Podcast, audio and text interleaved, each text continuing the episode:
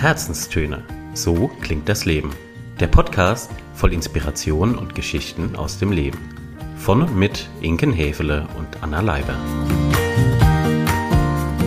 Wir sagen herzlich willkommen zu einer neuen Podcast-Episode der Herzenstöne und heute mit einem ganz zauberhaften Gast mit am Podcast-Tisch. Anna, du und ich, wir freuen uns sehr, dass es endlich geklappt hat. Liebe Selina, wir sagen herzlich willkommen bei uns am Kaffeetisch. Vielen Dank für die Einladung, ich freue mich. Schön, dass du da bist und auch schön, dass wir mal wieder hier sitzen. Mhm. Ich kann die Freude kaum in Worte fassen. Es ist mal wieder soweit. Live und in Farbe sitzen wir uns gegenüber. Das Digitale hat Pause. Andalusien ist wieder in Stuttgart. Wie schön.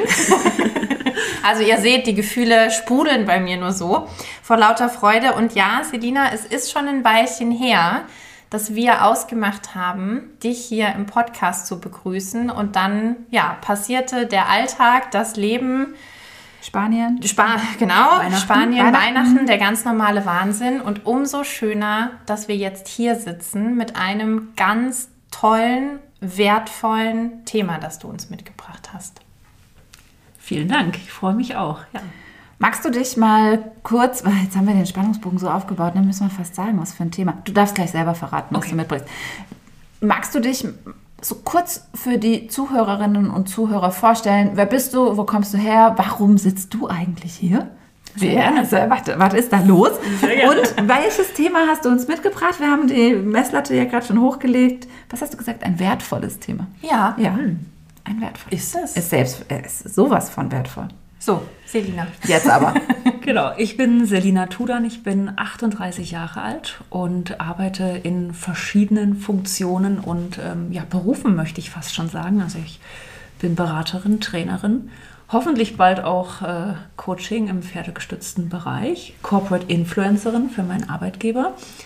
Und ja, ich sitze hier, weil ich die Inken sehr gut kenne, mit der Inken schon sehr viel zusammengearbeitet habe und natürlich, weil ich ein unglaublicher Fan von eurem Podcast bin und äh, mich immer sehr freue, wenn er mich auf meinen Fahrten über der Autobahn mhm. oder über die Autobahn ähm, begleitet. Und deswegen freue ich mich hier zu sein mit dem Thema Spannungsbogen. Jetzt. Jetzt kommt's. Ähm, Krisen. Krisen, ähm, Krisen, Umgang mit Krisen, was uns Krisen geben können, mhm. was vielleicht auch nicht. Ja ein wertvolles Thema, wie wir gerade gehört haben. Magst du uns mal noch ganz kurz aufklären, warum sitzt du so viel im Auto und hörst Podcast? Ähm, weil ich äh, im ja, Außendienst, kann man sagen, arbeite für meinen Arbeitgeber und ähm, dort äh, vor allem Winzer- und Weingärtnergenossenschaften ah, Winzer- und Weingärtnergenossenschaften betreue im Bereich Qualitätsmanagement. So. Sehr spannendes Produkt. Mhm. Ja. Gefällt uns immer gut. Ja, selbstverständlich. Also wer jetzt schon wieder böse Vermutungen hat, dass wir auch deshalb dich hier eingeladen haben, dem sei gesagt, nein, ist nicht dem so. ist nicht so. Heute geht es um die Inhalte, nicht um die Getränke. So sieht's aus. Wie ist denn dieser Gedanke oder diese Idee zu dir gekommen, zu sagen, ey, das Thema Krise ist doch eines, das passt perfekt in so einen Podcast. Ich, klar, wir haben darüber gesprochen. Ich habe dich ja auch damals aktiv gefragt, hey, was kannst du dir denn vorstellen? Ich hatte so ein bisschen gehofft, du sagst, pferdegestütztes Coaching. Aber okay, da kommen wir trotzdem noch dazu. Das hat ja auch vielleicht was mit dem Thema Krise zu tun. Wie bist du dazu gekommen? Und wirklich, es hat, es hat gefühlt nur Sekunden gedauert, bis ich eine Antwort von dir hatte und du gesagt hast, wie war es mit Krise?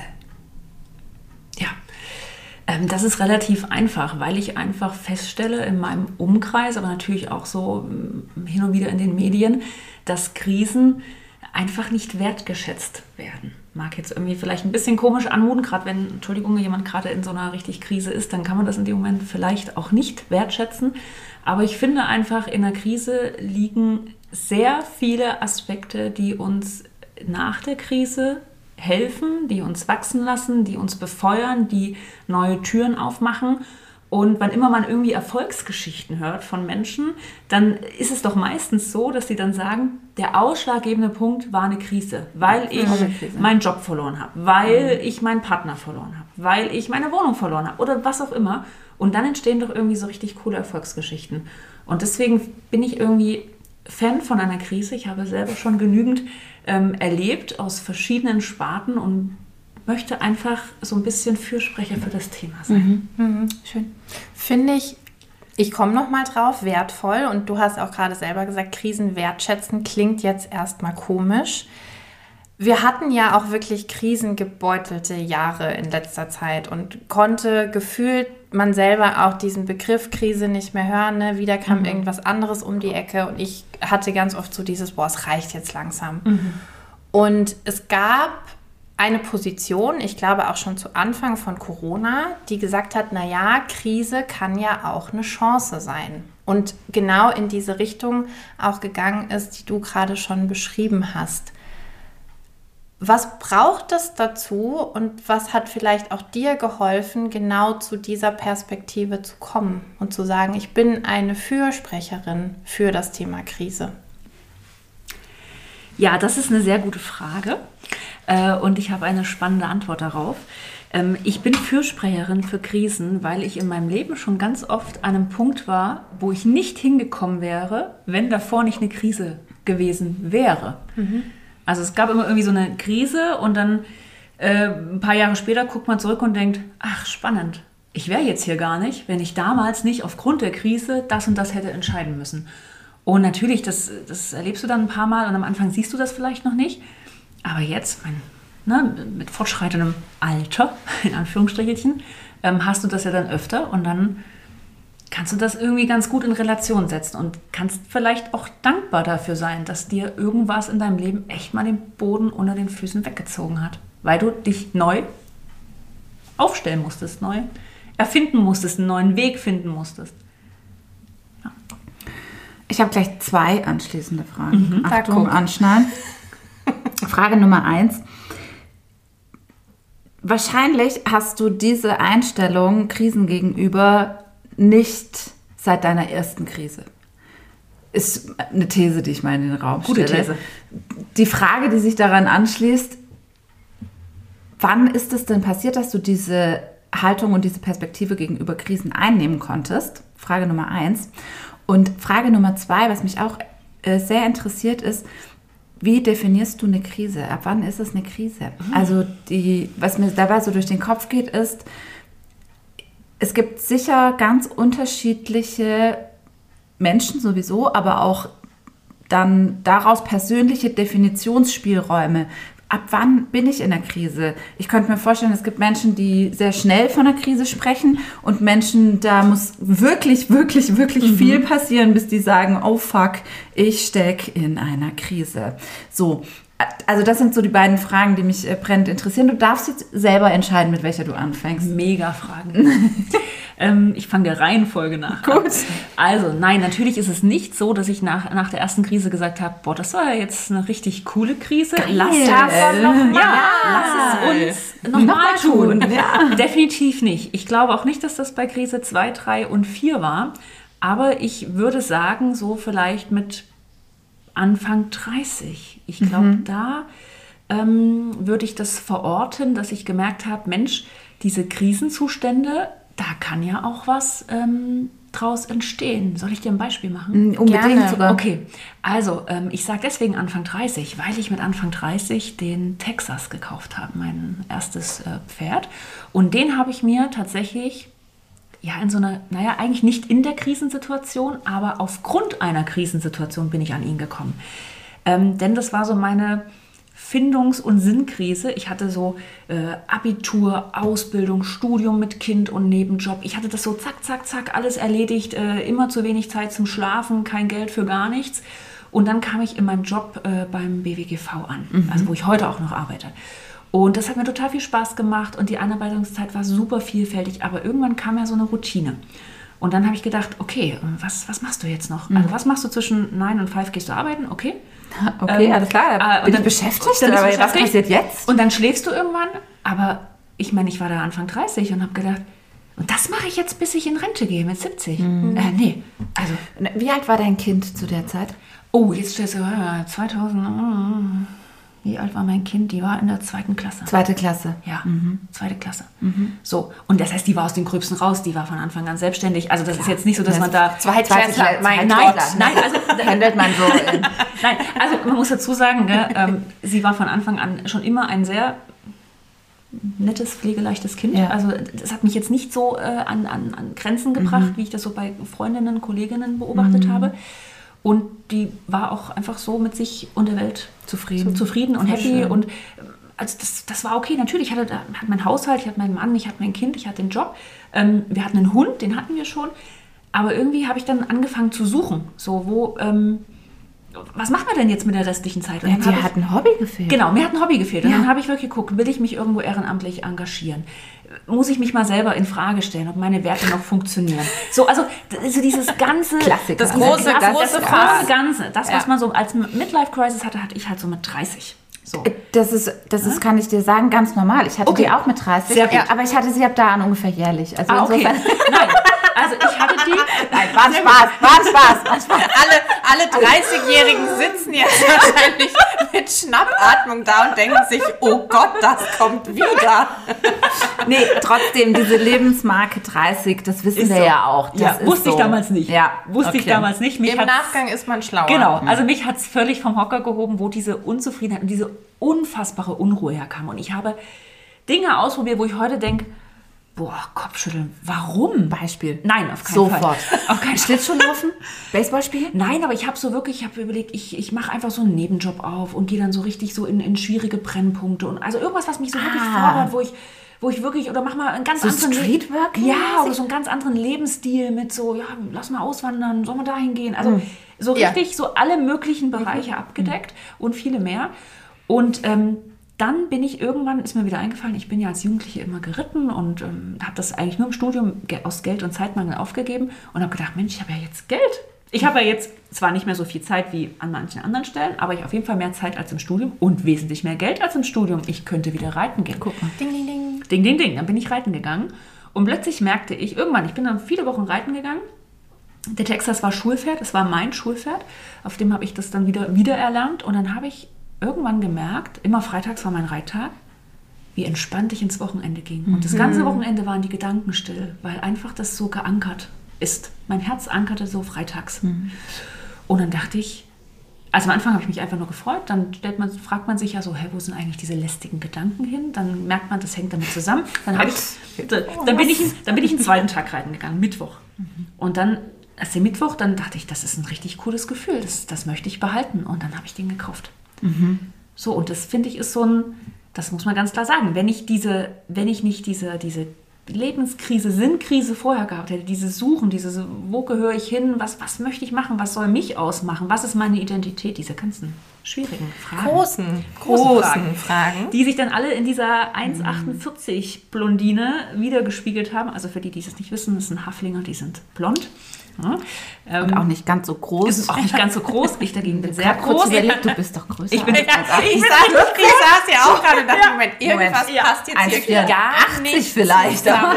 Also ich bin so, so 1,77 und das war auch das Erste, was mein Mann, als ich denen dann gesagt habe, ey, ich habe mich verliebt und es ist ein Tier, Gott sei Dank, für dich. Und das lässt sich lösen, indem wir ihn kaufen. Hat er ihn sich angeguckt und hat gesagt, sag mal, und das, muss, und das musste jetzt das kleinste Pferd im Stall sein. Dann sage ich, ja. Es, ja. Weil das ist, Das ist ja, da ankert mein Herz. Ja. Das ist so, da ist jetzt hier, da ist, da geht nichts mehr. Das ist drin. Genau. Und deswegen, das wäre nie, also ich wäre vermutlich, also soll man jetzt nicht sagen, nie, ne? Also vielleicht wäre das auch unter Umständen, Umwegen so ja, passiert. viele Wege führen nach Rom. Aber genau, aber äh, das ist tatsächlich das Ergebnis einer Krise. Mhm. Ja? Und natürlich, man soll sich jetzt nicht Pferde, also ich sag, bin ja immer der Meinung, Pferde lösen viele Probleme, aber sie machen natürlich auch viele neue. Ähm, deswegen jetzt bitte nicht losgehen und Pferde kaufen, weil man irgendwie in einer Sinnkrise ist. Also das möchte ich nochmal anstellen. Aber das so als Beispiel. Ne? Und ich glaube, da ist mir das erste Mal so ein bisschen klar geworden, dass das irgendwie ja jetzt auch für was gut war. Ja? Und dann ist man, geht man irgendwie, und dann merkt man irgendwie so, wenn die nächsten Krisen kommen, dass man auch so ein Handlungsrepertoire aufbaut, dass man äh, neue Skills plötzlich hat, dass man plötzlich belastbarer ist. Und dann denkt man sich, okay, das ist jetzt eine Krise, das hätte jetzt auch zu einem anderen Zeitpunkt kommen können. Aber okay, ich kriege das hin. Also man hat dann auch so ein Selbstbewusstsein, dass man einfach sagt, das kriegen wir schon irgendwie hin. So, das war Frage Nummer eins, würde ich mal so an der Stelle. Absolut, vielen Dank dafür. Es klingt für mich sehr. Nachvollziehbar. Und dann kommt Frage Nummer zwei. Frage Nummer zwei, genau. Was ist bei dir eine Krise? Wo fängt die an? Wo hört die auf? Bis wohin ist es einfach noch eine Kacksituation, ja? Und ab wann betitelst du Situationen als Krisen? Was sind überhaupt Krisen? Ja, also ich glaube, formell in der Literatur sagt man, so eine Krise ist etwas, was so dein inneres Gleichgewicht so wirklich erschüttert. Und es sind in der Regel Situationen, die eine Entscheidung oder eine, eine, eine Kehrtwende, einen Wendepunkt markieren. Also irgendetwas, wo du dich verändern musst. Also Dinge, die Menschen ja nicht so gerne tun, sich verändern. Das ist so dieses Krisenmodell, meistens etwas, was mittel- bis langfristig wirkt, was wirklich Veränderungen mit sich bringt, was man vielleicht auch nicht so mit seinem bisherigen Handlungsrepertoire irgendwie abdecken kann. Also irgendetwas, was uns erstmal überfordert, ja, wo wir keine Bewältigungsstrategie haben. Das, glaube ich, wird so prinzipiell als Krise bezeichnet. Ähm, und ich glaube, es ist was höchst Individuelles, weil, wie ich ja gerade schon gesagt habe, oder ne, wie man, wie nicht ich, das habe nicht ich erfunden, sondern wenn man sagt, eine Krise ist davon abhängig, wie ich Bewältigungsstrategien habe und bewerte, dann heißt es ja, es kommt so ein bisschen drauf an, was habe ich für Bewältigungsstrategien, was habe ich für Ressourcen, was habe ich schon für Stärken, was habe ich für Skills. Wie bewerte ich eine Situation? Also es ist ja was höchst Individuelles. Und ich würde jetzt mal, wenn ich auf mein bisheriges Leben zurückschaue, würde ich auch sagen, ähm, das hat sich auch verändert. Also mit, mit, mit jeder Belastbarkeit, die man dazu gewinnt, ändert sich natürlich auch dieses Niveau, wann, wann, ab wann wir von einer Krise sprechen. Ich persönlich, für mich, rede nicht mehr von einem Problem oder einer Herausforderung, sondern von einer Krise, wenn für mich so ein paar Punkte erfüllt sind. Und das ist, es hat eine gewisse Komplexität, das Thema. Es ist nichts mehr, was man linear Kein vorausschauend, Kausalzusammenhang, du einfach lösen Problemlösung. Haken dran Genau, also das ist dann, das geht dann an der Stelle nicht. Ist vielleicht etwas, wo viele Faktoren auch in Form von anderen Menschen mit äh, dazukommen, die ich nicht beeinflussen kann, wo ich das, den Ausgang nicht weiß. Ja? Ähm, und natürlich etwas, wo sich etwas in meinem bisherigen Sein verändern muss. Also etwas, auf das ich reagieren muss, wo irgendwas Neues kommt. Dann ist es für mich eine Krisensituation. Und ich finde, daran merkt man auch schon, warum ich so einer Krise erstmal prinzipiell gar nicht, also ich finde so Change und Krise liegt ja sehr nah beieinander, hat wahrscheinlich sogar so eine Überlappung. Und das ist, glaube ich, auch der Grund, warum ich sage, das ist nicht per se schlecht. Das kann man erstmal ganz neutral betrachten. Wenn ich es ganz neutral betrachte, ist es dann eine Krise? Man kann den Begriff, ob das jetzt schlecht oder nicht schlecht ist, erstmal neutral be, betrachten. Ne? Also ich glaube, eine Krise, weiß ich nicht, ob man die selber als neutral, also ich glaube, wenn man sie als neutral betrachtet, dann ist sie nicht mehr schwerwiegend. Frage ich mich. äh, Genau. Ist es dann, genau. aber es dann als Krise auf der? Metaebene, wenn man so drauf guckt, Auf jeden äh, Fall. kann man sagen, Ja. da, das ist ja nur, Das wenn ist die, einfach der Zustand. es ist der Zustand, Mhm. erstmal wertungsfrei, es ist der Zustand und wir wissen ja nicht, was passiert. Und ich, ich sage mal jetzt so, wenn jemand eine, eine Diagnose bekommt für eine schwere Krankheit, dann weiß ich jetzt auch nicht, was man da jetzt positiv, also ich weiß nicht, wie man sich dann fühlt, wie man dann ähm, da was Positives irgendwie rausnimmt. Also gerade wenn das heißt, du hast jetzt noch sechs Wochen zu leben. Also das möchte ich mal an der Stelle ausklammern. Aber so andere Dinge, wie ich habe meinen Job verloren, dann kann da vielleicht es zu einem Ergebnis kommen, dass ich jetzt einen Job finde, in dem ich viel glücklicher bin, wo ich meine Stärken besser einbringen kann, wo ich mehr Freizeit habe oder ähm, bessere Arbeitszeiten oder vielleicht auch mehr Geld oder so. Oder all das zusammen. Oder, Oder alles, alles zusammen. zusammen. Also das muss man vielleicht nochmal so ein bisschen unterscheiden. Aber so auf der Metaebene betrachtet kann man erstmal sagen, das ist jetzt eine Krise. Aber das heißt nicht, dass es per se schlecht ist. Jetzt haben wir schon ganz viel darüber gesprochen und du auch erzählt, wie es sich anfühlt, wenn ich in dieser Krise bin. Jetzt gibt es ja Gott sei Dank nur nicht nur mich in dieser Situation, sondern es gibt in der Regel auch mein Umfeld, sei es beruflicher oder privater Natur. Aus deiner Erfahrung heraus gesprochen, was hast du schon erlebt an Reaktionen vom Umfeld? Wo sagst du, das hat mir in dieser Krisensituation wirklich geholfen? Und das sind Dinge, die gehen einfach gar nicht. Also gut gemeint, aber definitiv nicht gut gemacht. Auch eine gute Frage, ja. Ähm, also ich mache gerne noch mal ein Beispiel. Ich habe mit, äh, ich weiß gar nicht mehr, 2021 die Diagnose Schilddrüsenkrebs bekommen. Und ich hatte tatsächlich am Anfang, also ich war natürlich schockiert, schockiert, äh, mich mit so einem, mit sowas auseinandersetzen zu müssen. Das war so, ich war eh in so einem Umbruch und es war schon schwierig. Und dann habe ich lange überlegt, ob ich also nicht ob, sondern wie ich das meiner Familie sage, weil ich Angst vor der Reaktion hatte, vor diesem Mitleid, vor, also ich war selber so unaufgeräumt, dass ich das nicht wusste, wie ich das äh, so sagen soll, dass es mir am Ende gut tut. Und ich weiß, es gab eine Person in meinem Familienkreis, die hat richtig cool reagiert. Ne? Die hat nämlich gesagt, also ich habe gesagt, das ist so unfair, weil ich hatte mich durchs erste Semester geschlagen mit Job, äh, Nebenjob, mit Kind, mit Vollzeitstudium, allein so, und ich hatte, ich hatte, ich hatte das Gefühl, ich hab's. Das zweite Semester kann kommen, ich bin, ich bin aufgestellt, ich weiß, wie es läuft, ich habe es verstanden. Also ich war bereit. Und dann kam dieses Bang. So. Mhm. Und dann habe ich gesagt, das ist so unfair. Und ich war richtig traurig, weil ich so sauer war auf dieses Schicksal, Universum, was auch immer, was man da jetzt glauben mag. Und diese Person hat gesagt, da hast du recht. Das ist wirklich unfair. Das ist mhm. nicht in Ordnung. Und das, das hat sich bis heute eingeprägt, weil das mhm. so gut getan hat, dass da niemand war, der gesagt hat, ja, jetzt guck doch mal, da kommt bestimmt was Gutes. Oder das muss, es kann ja auch sein, dass es eine, eine Fehldiagnose ist. Es kann ja sein, dass es operierbar ist. Weißt du, also, sondern da hat jemand das Gefühl, das ich hatte, stehen gelassen mhm. und sich nicht übernommen oder gesagt, ja, du musst dich jetzt so und so fühlen, weil in jeder Krise steckt auch eine Chance oder so. Das ist auch etwas, was ich nicht sage. Ich sage auch nicht zu jemandem, ja, das ist kein Thema. So, und das fand ich richtig gut. Mhm. Und das habe ich mir bis heute bewahrt, dass ich wirklich versuche, das mhm. stehen zu lassen. Mhm. Das mache ich auch heute noch mit Krisen. Ich lasse sie stehen, weil das hilft. Einfach zu sagen, ja, das ist jetzt richtig blöd. Das hat super geholfen. Dann natürlich hilft es auch, wenn jemand sagt, hey, komm, wir suchen mal Informationen zu welcher Krise auch immer. Wir, wir gucken mal, Informationen helfen ja. Ne, so rational so ein bisschen die Emotionen unterfüttern kann mhm. immer helfen. Das ist natürlich auch sehr hilfreich. Oder einfach da sein. Einfach nicht sagen, oh, ich nehme jetzt mal Abstand von dir oder so, sondern einfach teilhaben. Das fand ich sehr hilfreich. Was nicht so hilfreich ähm, war, äh, in, aus meiner Erfahrung, ähm, ist, das ist mit Sicherheit gut gemeint von den Mitmenschen, die dann irgendwie versuchen, sich einzufühlen das aber gar nicht können, weil sie ja gar nicht in den Schuhen stecken. Und dann irgendwie sagen, was sie jetzt tun würden. Das ist immer einfach, einen Ratschlag von der Außenlinie zu geben, wenn man selber in diesem Chaos aus Emotion und Kognition nicht drinsteckt. Ja? Und das hilft eben nicht. Ähm, dann lieber einfach nichts sagen. Ja, dann, dann, damit kann ich als Krisenbeteiligter irgendwie besser umgehen, als wenn ich jetzt auch noch irgendwie dagegen halten muss und sagen muss, ja, du hast ja recht, das ist ja auch alles gut und so.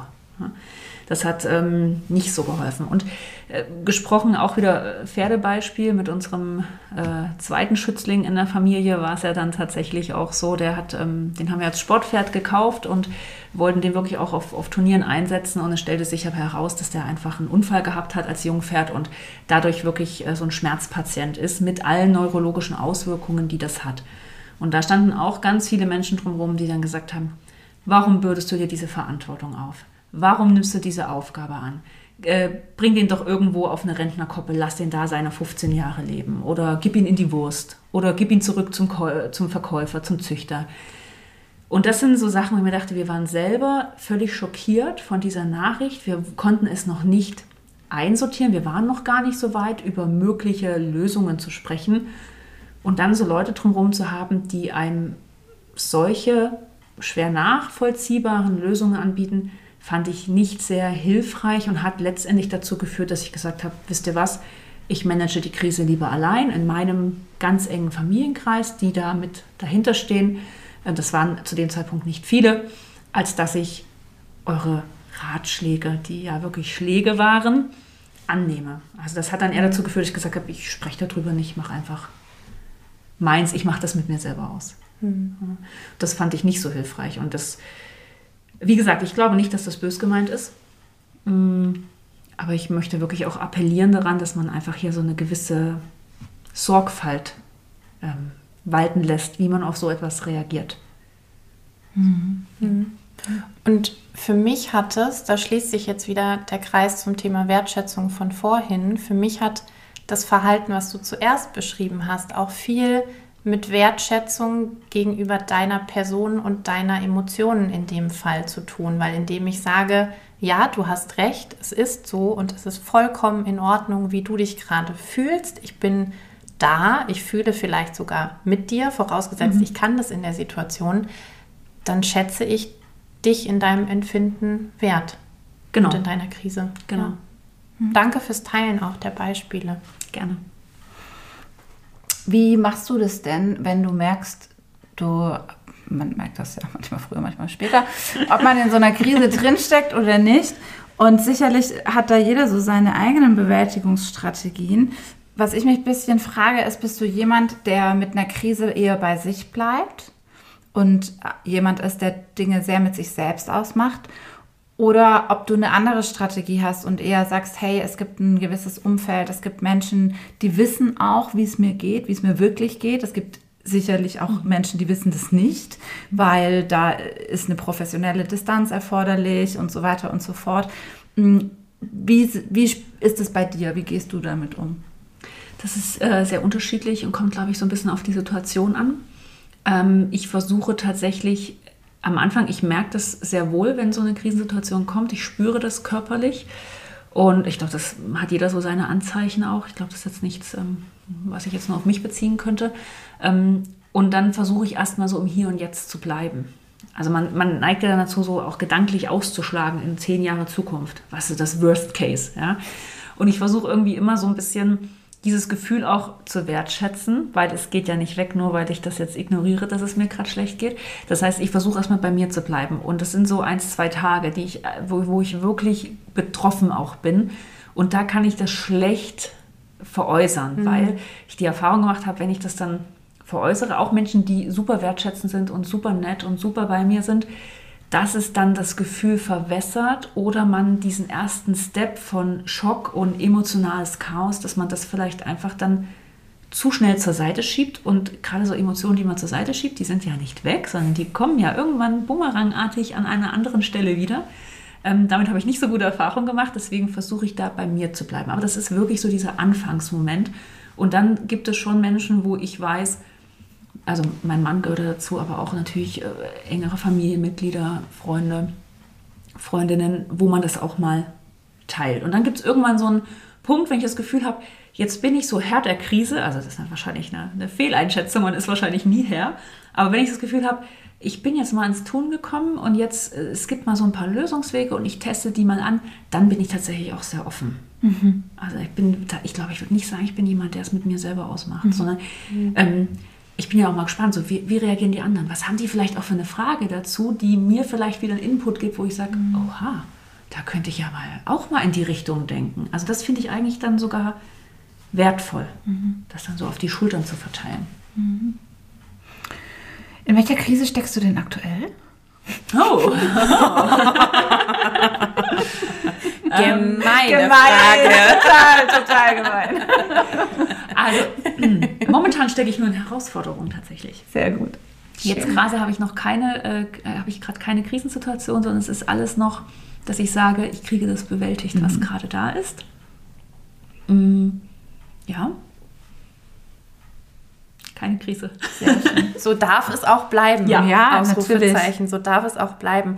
Selina, du hast schon beispielhaft deine beiden nicht Lieblingsmenschen, sondern Lieblingspferde mhm. benannt die ja eine ganz, ganz wichtige Rolle auch in deinem Leben schon gespielt haben und weiterhin ja. spielen werden. Mhm. Denn, und da haben wir im Vorfeld schon gesagt, wie cool und spannend ist das denn? Mhm. Du wirst die Arbeit mit den Pferden und auch die Coachingarbeit verbinden. Mhm. Jetzt genau. natürlich auch auf Krise geschaut. Was lehrt dich, uns, der Umgang mit Pferden im Umgang mit sich selber und vielleicht auch mit sich selber in einer Krise? Da fällt mir sofort so dieses Totschlagwort Achtsamkeit ein. Und zwar ähm, nicht so im klassischen Sinne, sondern in diesem achtsam für das Hier und Jetzt. Weil Tiere, nicht nur Pferde, ja diese unfassbar tolle Gabe haben, immer im Hier und Jetzt zu sein. Sie denken nicht an das, was als nächstes kommt. Sie haben kein Forecast, sie haben keinen wie war das gestern oder so, sondern die gehen halt in Situationen immer wieder rein. Und ähm, ich war ja mit dem Texas damals ein Anfänger. Das, äh, man macht Fehler als Anfänger, das ist normal. Und ich würde behaupten, der hat mir keinen Fehler krumm genommen, sondern der ist mir immer wieder bei null begegnet und irgendwann mal bei zehn, bei, also haben wir so ein bisschen Vertrauen aufgebaut. Aber mhm. er war immer wieder bereit, mit mir zu sprechen. Auch ein Clintano, mit dem ich aufgrund seiner Situation ja wieder neu lernen musste, auch genügend Fehler gemacht habe. Wo ich immer sage, wir haben auf dem Körper des jeweils anderen genug Spuren hinterlassen, also weil wir beide Fehler gemacht haben. Aber die sind so unvoreingenommen. Na, natürlich, die haben auch Tagesverfassungen, klar, aber sie sind im Hier und Jetzt. Und ich finde, das ist ja auch in der Krise wichtig. Ich habe es vorhin schon gesagt, dass so, mir geht es ganz oft so, so wenn man so unachtsam in so eine Krise reingeht oder so sich da drin wiederfindet, dann fängt man ja an zu denken, das ist jetzt mein Leben lang so, das, oder die nächsten zwei Jahre läuft das jetzt so, ich werde da nie wieder rauskommen. Und das ist ja irgendwie nicht, das stimmt wahrscheinlich nicht. Ja, das stimmt dann, wenn man nicht in die Handlung kommt, wenn man nicht irgendetwas tut, mhm. aktiv sich aus dieser Opferrolle oder aus, diesem, aus dieser schwierigen Rolle befreit. Ja. Und das, glaube ich, kann man mit Pferden ganz gut ähm, verdeutlichen, dass man da einfach im Hier und Jetzt die Situation, so wie sie gerade jetzt ist, annimmt und auch nicht so sehr bewertet. Hm. Das ist eigentlich ganz gut. Und Pferde auch andere Tiere, äh, viele Tiere spüren nun mal sehr gut auch so Emotionen in uns und können das gut spiegeln. Und dadurch habe ich ja immer gleich auch so ein Feedback. Und zwar ein unvoreingenommenes Feedback. Also auch gerade, wenn ich am nächsten Tag vielleicht komme und mir geht es anders, dann sagt das Pferd nicht, hey, komisch, aber gestern warst du doch schlecht drauf. Sondern sagt, hey, cool, dass du da bist, lass uns mhm. anfangen.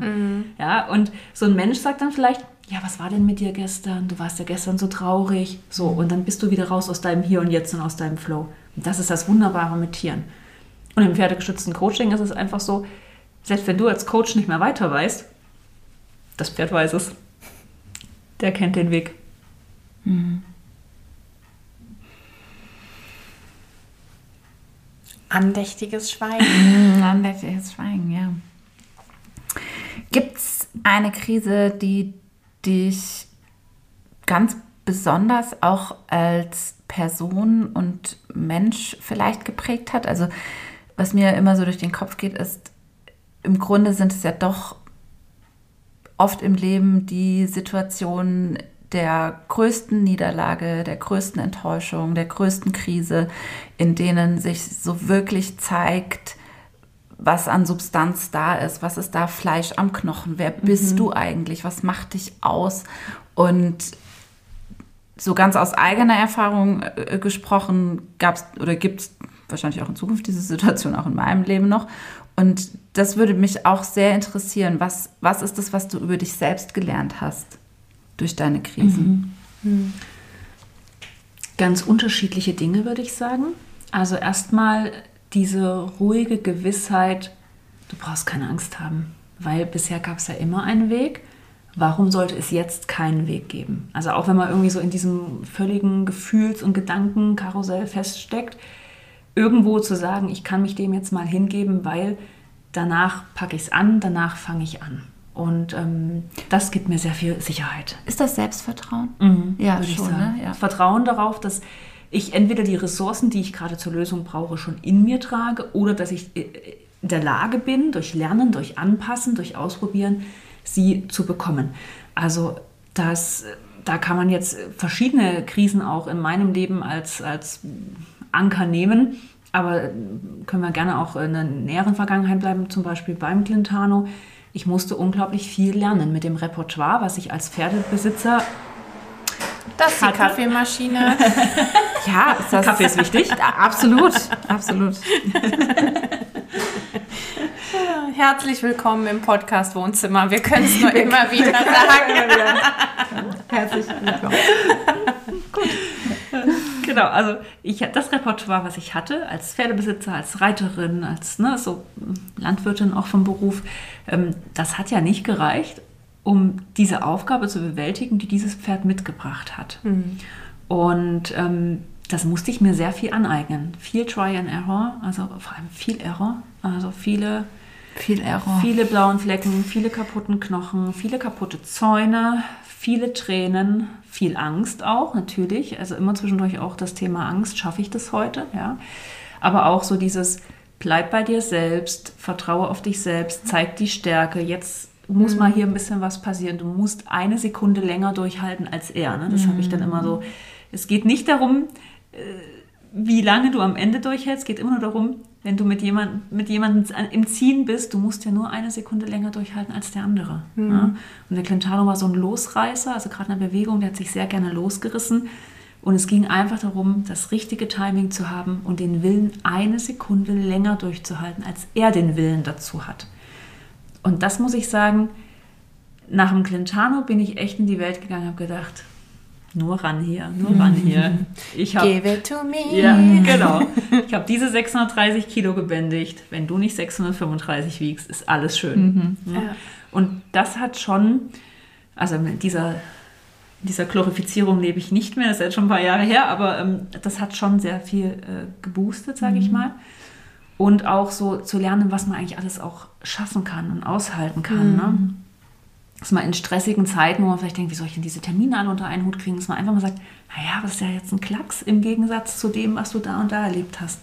Also auch so ein Gefühl dafür zu bekommen, was kannst du eigentlich, wie viel kannst du, wie belastbar bist du, auch Strategien zu entwickeln, wie geht es mir trotzdem gut, wie kann ich trotzdem runterfahren. Das gehört ja alles, auch Resilienz, ne? also das gehört ja alles ins große Ganze dazu. Und wo soll man das denn besser lernen als, also Wachstum steht ja eh nur außerhalb der Komfortzone, huhu, Schlagwort, ja, also ich meine, wer kennt es nicht? Aber wann ist man denn außerhalb der Komfortzone? Ja, also, der, also weiter weg von der Komfortzone, also als in der Krise, ist man doch in keinem anderen Zustand, behaupte ich. Und ich finde, da lässt sich einfach viel lernen. Ne? Vor zwei Jahren ist ja, ähm, hat ja mein Mann eine Netzhautablösung ähm, gehabt, die bis heute nicht zu fixen ist. Also das ist einfach vom rechten Auge schwierig.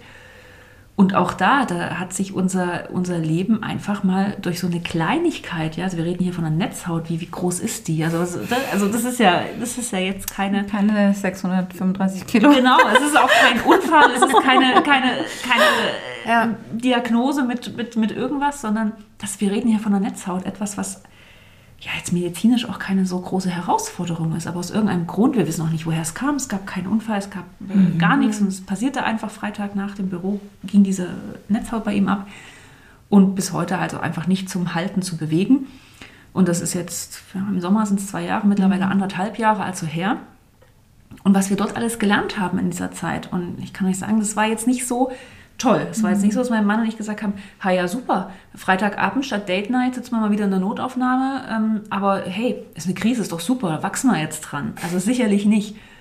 Aber, was, aber wir haben andere Dinge oder ich habe auch andere Dinge dadurch gelernt, in anderen Bereichen unseres Zusammenlebens auch Verantwortung zu übernehmen und nicht so sehr daran zu denken, das bleibt jetzt für immer so. Ne? Am Anfang konnte der Gregor rechts einfach nicht gut sehen. Das heißt, er konnte kein Motorrad fahren, er konnte kein Auto fahren. Solche einfachen Aufgaben, die, die sonst einfach eher so in seinen Bereich fielen, wie mal schnell in der Mittagspause einkaufen fahren, das ging nicht mehr. Weil er das Auto nicht mehr bedienen konnte. Man Taxi spielen für mich nach, nach einem Job oder für unsere Tochter oder für irgendwas ging nicht mehr. Die Pferde im Anhänger von A nach B fahren, weil er da einfach das aus meiner Sicht besser konnte. Warum? Das Erst musste recht ich nicht mehr. Genau, das musste ich machen. 3D sehen. Also immer immer ein bisschen gucken, so wo schenkt er was ein, mal so ein bisschen gegenhalten, dass der Kaffee nicht auf dem Tisch liegt.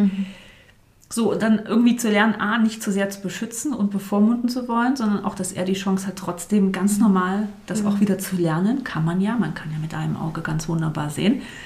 Aber eben gleichzeitig auch zu wissen, ja, wir haben unser Leben aufgeteilt, er macht das, ich mache das, aber wir können das genauso gut auch mal irgendwie Neu sortieren. neu sortieren. Ja. Ja, oder ähm, nicht zu denken, oh mein Gott, er kann jetzt nicht Auto fahren, ich werde jetzt für immer das Taxi sein müssen. Wenn wir in Urlaub fahren wollen, müssen, können wir immer nur dorthin fahren, wo ich alleine als Fahrer hinkomme.